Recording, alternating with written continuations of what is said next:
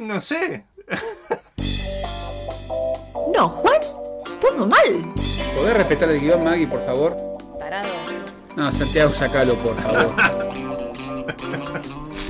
Y bueno, pero será el podcast así, ¿no? Digamos, si nos divertimos nosotros. Mientras sigan facturando. Esto es Hablando Mal y Pronto, un podcast sobre lingüística. Soy María López García. Yo soy Santiago Kalinowski. Y yo soy Juan Eduardo Bonín.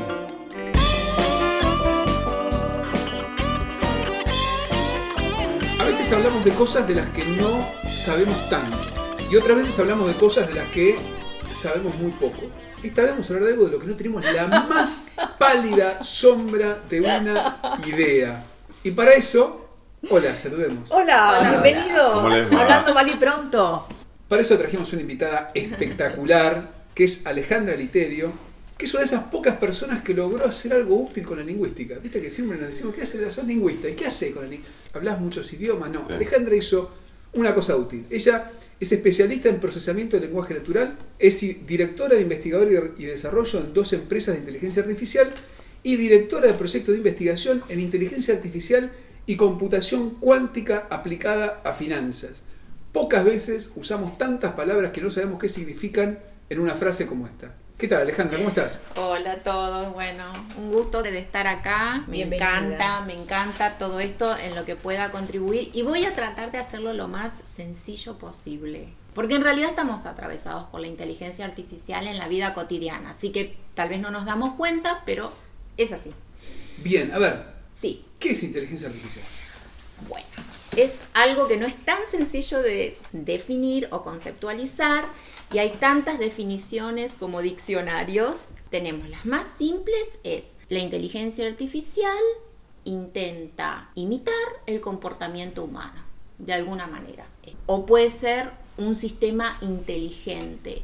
Y tengo algunas acá, me traje así como un machete para que están todas las definiciones como muy interesantes porque tienen todas el punto en común de inteligencia. Entonces, todos coinciden que es una rama de las ciencias de la computación.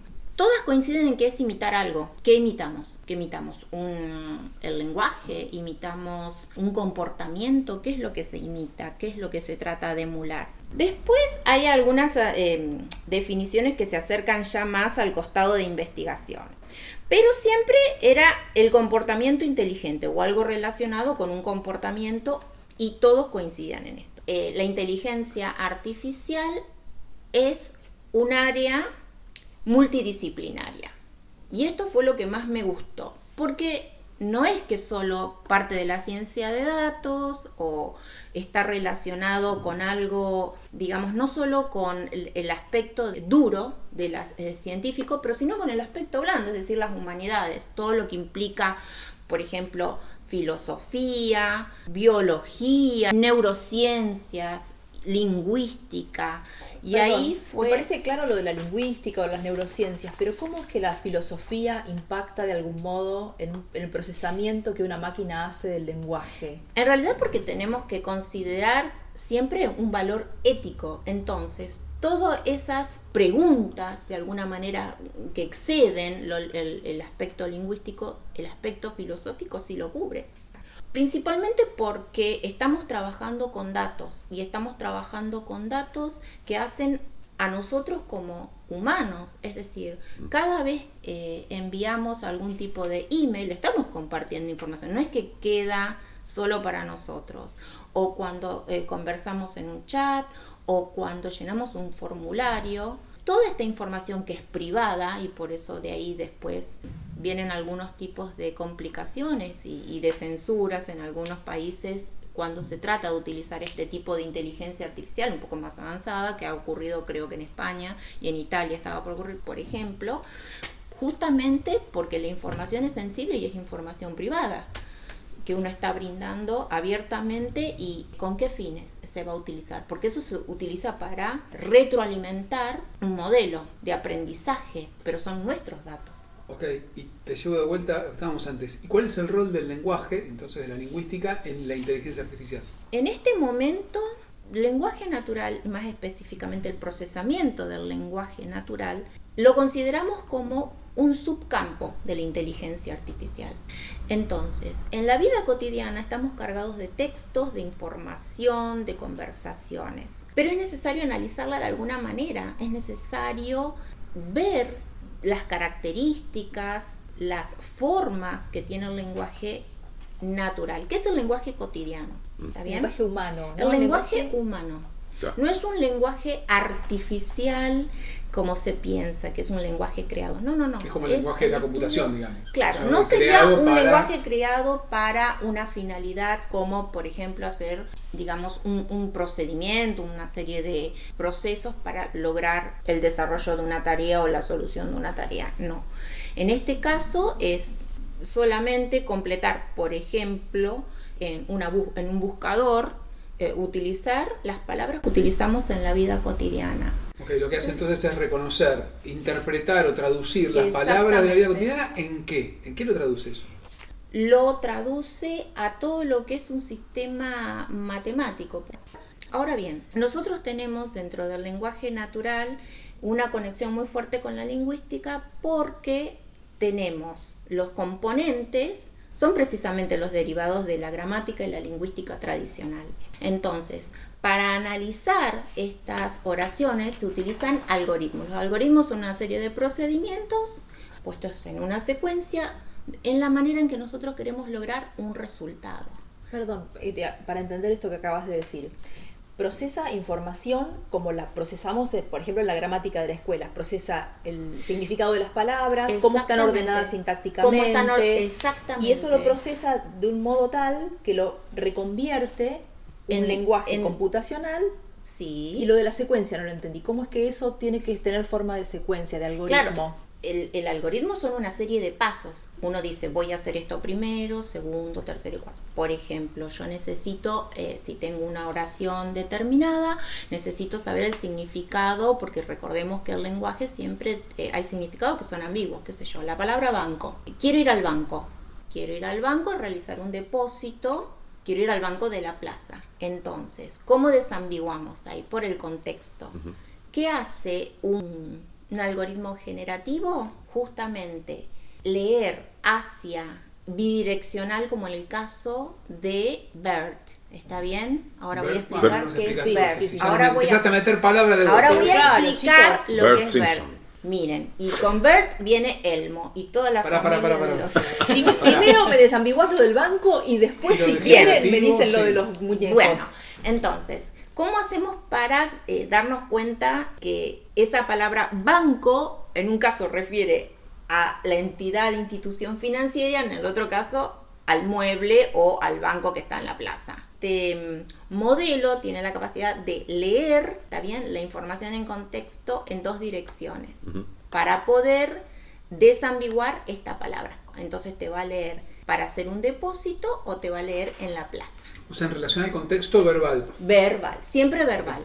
Es decir, por eso siempre, ahora que estamos trabajando con eh, inteligencia artificial y con estos modelos eh, como eh, conversacionales, como chat o como BART, que es el, el modelo de, de Google y chat es de OpenAI, se nos invita a no utilizar palabras claves como se hacía en una, en una búsqueda común, sino hablarle Necesita ¿sí? el contexto, digamos. Escribirle como si estuviésemos hablando entre amigos.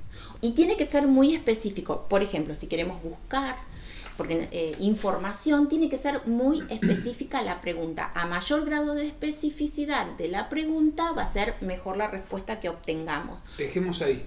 No nos vayamos tanto en ese camino. Para, para Bien, vamos volvamos. Hasta ahora, si, si no entendimos mal, es eh, la inteligencia artificial permite, entre otras cosas, que un sistema, software, lo que fuere, eh, puede interpretar lo que, lo que le decimos en la lengua cotidiana, en el lenguaje natural, y a partir de eso puede tomar qué decisiones, puede decisiones, toma efectivamente.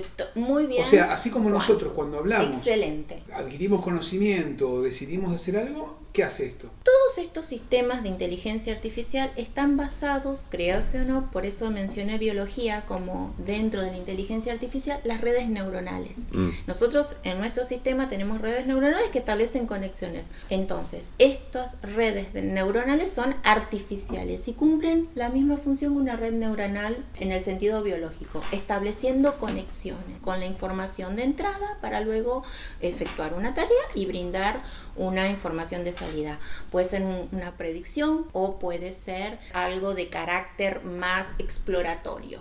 Y acá viene, por ejemplo, lo que es el aprendizaje automático.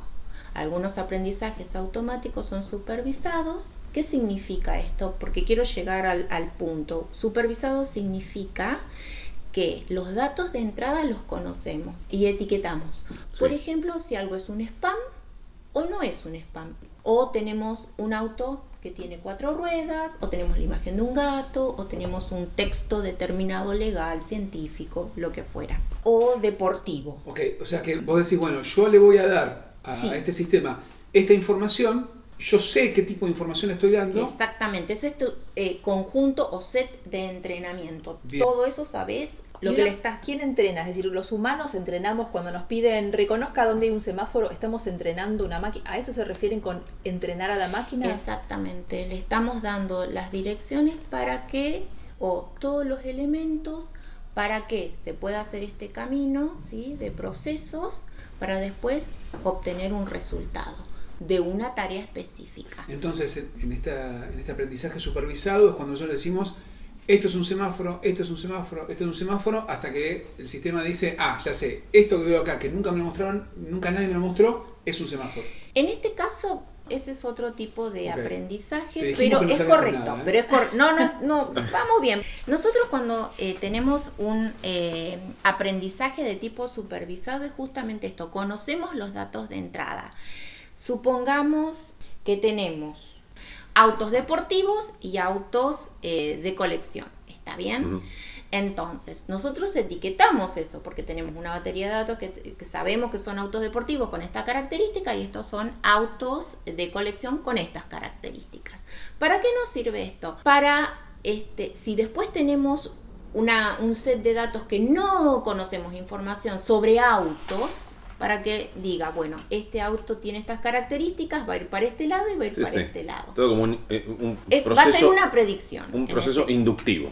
Va a ser una predicción, claro. Toma muchos casos y después, ante el, des- el desconocido, lo, compara, lo compara con y los casos que va a conoció. tener la salida. Es decir, eh, en este caso serían autos ¿De autos colección o de colección deportivos? o deportivos. Lo mismo sucede, por ejemplo, si nosotros quisiéramos hacer eh, de recortes de diarios, de noticias. Entonces tenemos noticias deportivas, noticias eh, sobre salud, noticias sobre finanzas, noticias de fútbol.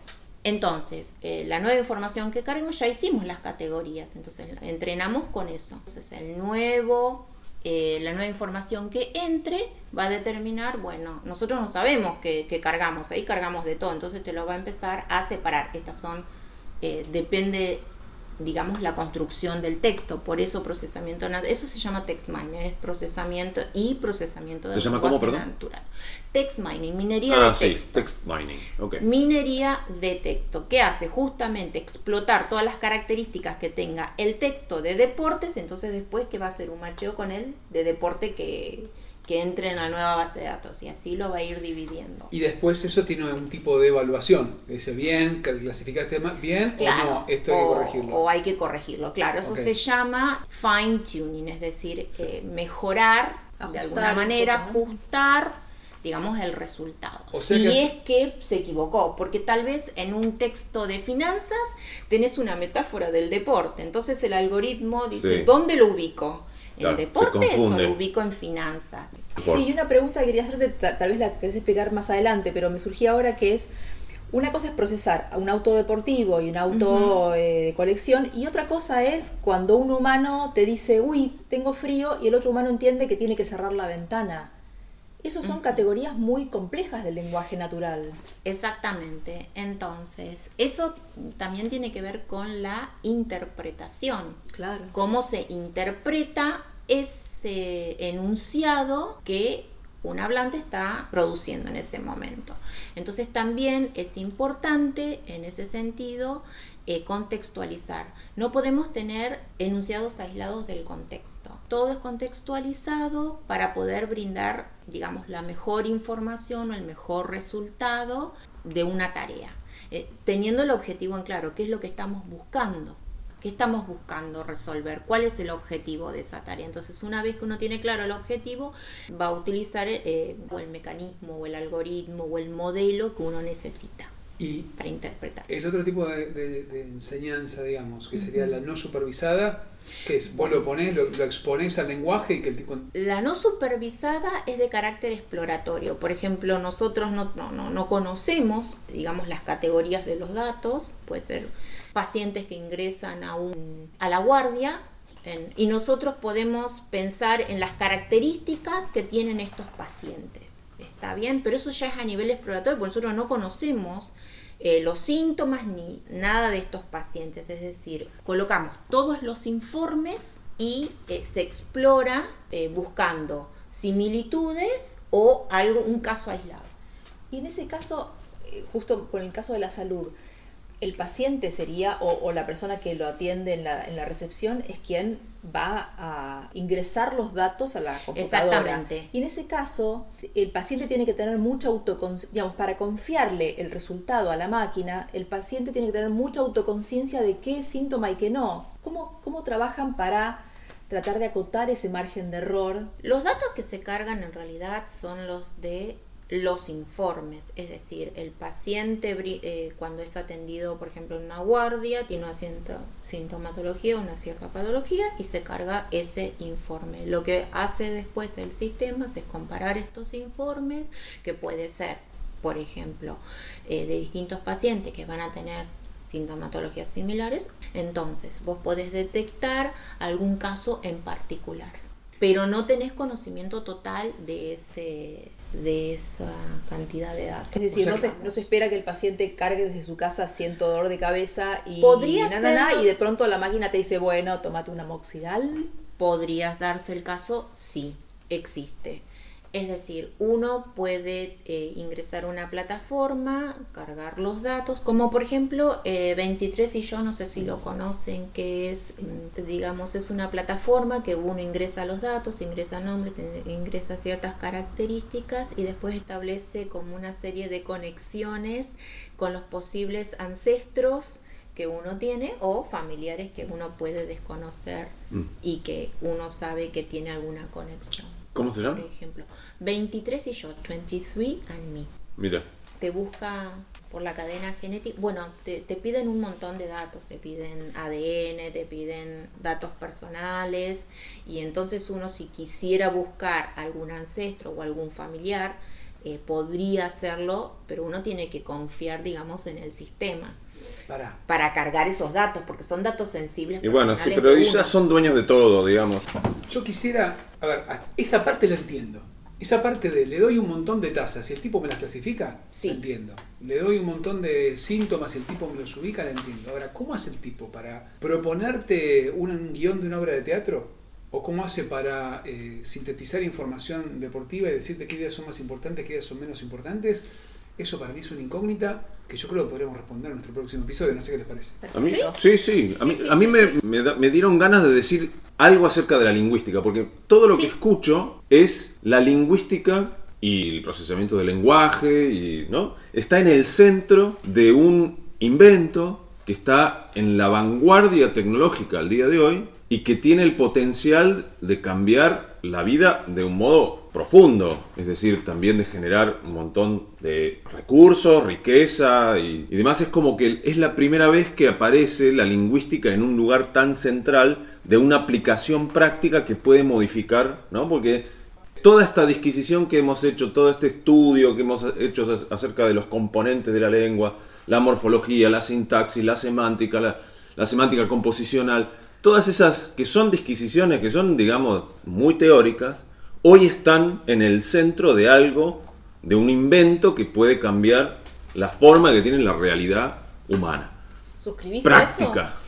Por supuesto, yo estoy totalmente de acuerdo que en este caso y en muchos, es decir, es el centro, por eso mi interés particular de, de ver cómo es el abordaje de algo tan eh, que nos toca tan como humanos en principio, por eso la parte ética, la moral y demás, y después cómo tiene el, poder para cambiar sistemas, es decir, culturas, sistemas, bueno, excede, es decir, no es que es solamente un chat que está eh, No, que no, uno le carga información o le hace alguna pregunta y te responde, sino que excede y porque tiene un alcance mm, Ahora vamos a hablar de eso en el próximo episodio. ¿Qué está pasando, por ejemplo, con el chat y los textos que presentan los alumnos? ¿No? Si quieren, lo hablamos la próxima vez. Dale, vamos. Gracias. Sí, claro, sí, sí. Gracias, Ale. Nos vemos. Gracias.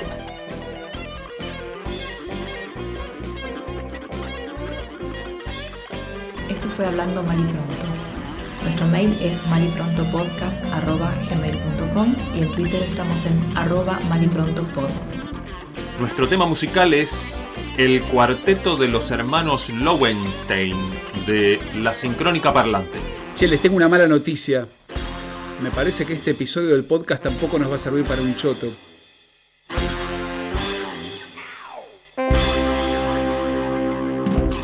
Eh, vengan de a uno.